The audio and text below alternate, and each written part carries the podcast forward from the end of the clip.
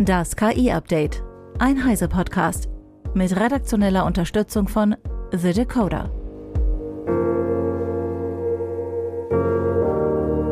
Ich bin Isabel Grünewald und dies sind heute unsere Themen. EU prüft Partnerschaft von Microsoft mit OpenAI. NIST warnt vor vergifteten KI-Systemen. KI-Startup Rabbit präsentiert universellen Controller und Synchronsprechergewerkschaft stimmt KI-Deal zu. Die EU hat angekündigt, sich die Partnerschaft zwischen Microsoft und OpenAI genauer anzuschauen. Konkret geht es um die Frage einer Fusion und ob eine Fusionskontrolle hätte stattfinden müssen. Was das genau bedeutet, weiß Eva Maria Weiß von Heise Online. Wenn die EU nun Microsoft und OpenAI anschaut, dann geht es schlussendlich um die Frage, ob Microsoft wirklich einfach Geld investiert oder ob es vielleicht doch eher eine Art Übernahme ist. Offiziell besitzt Microsoft kein Stimmrecht und ist eine Art stiller Partner, aber als es im vergangenen November zum Streit bei OpenAI kam und Sam Altman kurzzeitig ja auch entlassen wurde, hat Microsoft doch in irgendeiner Form eingegriffen. Sie haben Altman und auch allen anderen Mitarbeitern angeboten, dass sie bei Microsoft anfangen könnten zu arbeiten. Und das ist jetzt vielleicht nicht die allerstillste Art der Beteiligung. Und wir erinnern uns auch, es geht hier um Milliarden, die Microsoft investiert. Dennoch, auch von der EU ist es erstmal eine Überprüfung. Deutschland hat eine ähnliche Prüfung schon letztes Jahr vorgenommen, da aber entschieden, dass alles okay ist. Das war allerdings auch vor dem Umbau und dem Streit um den Altman-Rauswurf. Und es hieß, die Entscheidung sei erstmal vorläufig. Und auch Großbritannien führt eine Untersuchung durch. Da geht es um eine faktische Kontrolle, die Microsoft auf OpenAI haben könnte. Dankeschön, Eva. Derweil hat OpenAI-Mitbegründer John Schulman auf X, ehemals Twitter, zwei neue Funktionen für Word angedeutet, die Texte mithilfe generativer KI direkt nach dem Einfügen in ein bestehendes Dokument anpassen könnten. Schulman spricht von Einfügen und Paraphrasieren, was bedeutet, dass Inhalte, die man in der Zwischenablage hat, indirekt wiedergegeben werden könnten. Eine zusätzliche Funktion, Einfügen und einen Schreibstil anpassen, könnte dafür sorgen, dass der paraphrasierte Inhalt gut zum bereits vorhandenen Inhalt passt. Das könnte besonders nützlich sein, wenn man Inhalte aus eigenen älteren Beiträgen in einem neuen Beitrag ergänzen, aber nicht exakt kopieren möchte. Die Funktionen würden demnächst für den bevorzugten Texteditor zur Verfügung stehen, heißt es in dem Post. Wenn Angreifer KI und Machine Learning Systeme attackieren, kann das lebensbedrohliche Auswirkungen haben, etwa wenn sie das Entscheidungssystem eines autonom fahrenden Autos durcheinanderbringen.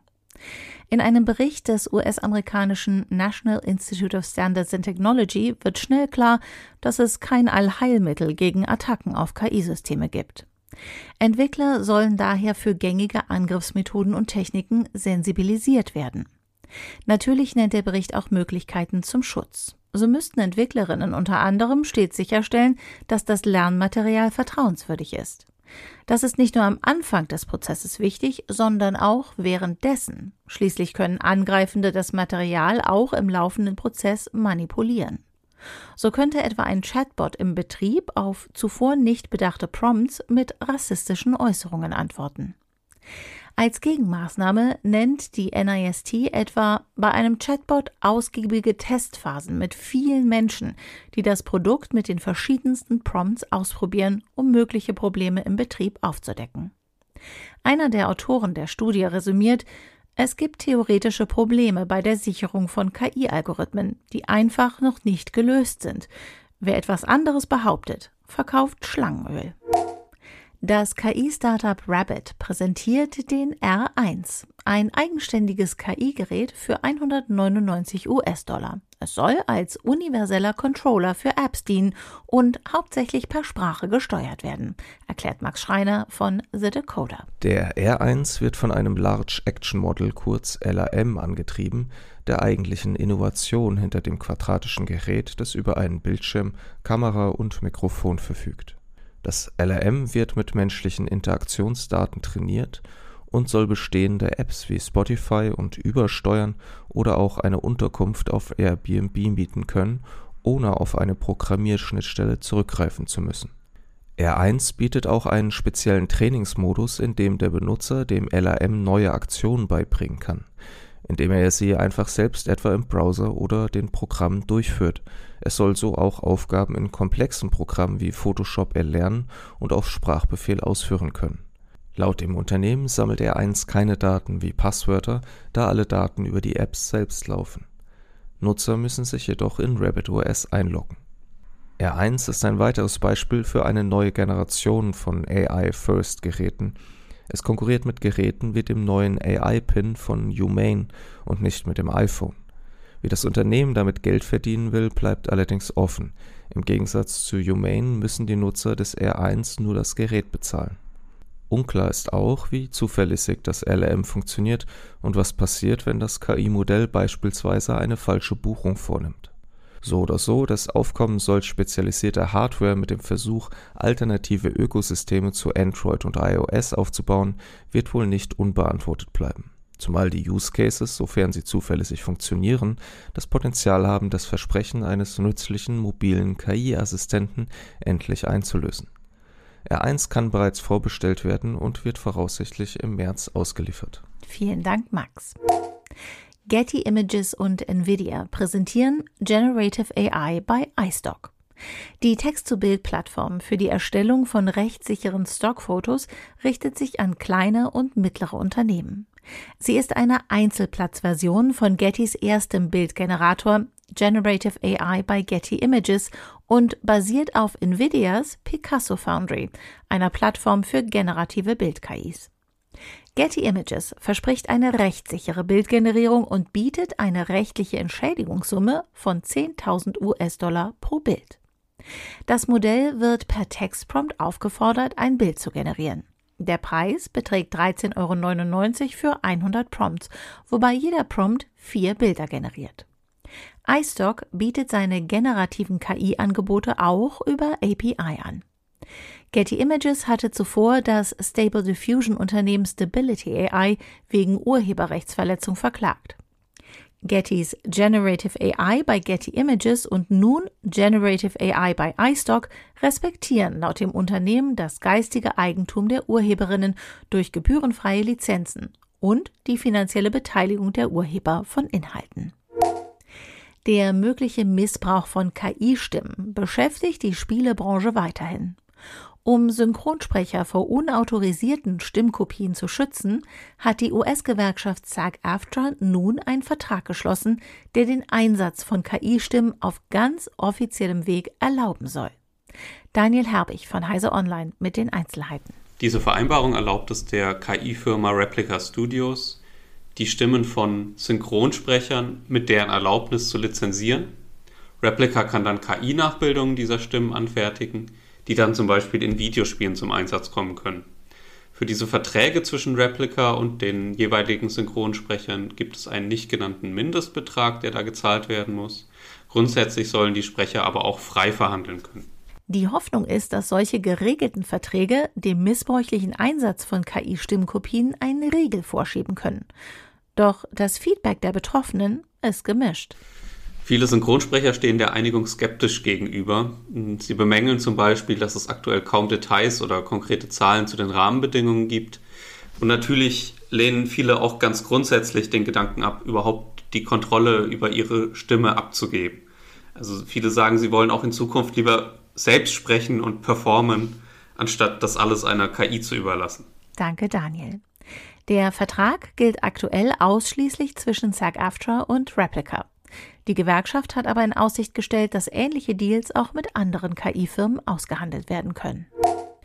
AMD erweitert sein Prozessorportfolio und führt erstmals eine dedizierte Neural Processing Unit, kurz NPU, in seinen Desktop-Prozessoren der nächsten Generation ein. Die Desktop-Prozessoren der AMD Ryzen 8000G-Serie werden mit Ryzen AI ausgestattet sein. Dabei handelt es sich um eine XDNA-basierte NPU, die laut AMD KI-Softwarefunktionen beschleunigen, KI-Workloads optimieren und die KI-Verarbeitungseffizienz verbessern soll.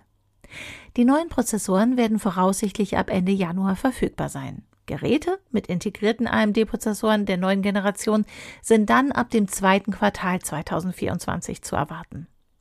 AMDs OEM-Partner wie Acer, Asus, Lenovo, HP und Razer bringen Notebooks mit der AMD Ryzen 8040-Serie auf den Markt und integrieren die Ryzen AI NPU in ausgewählte Modelle.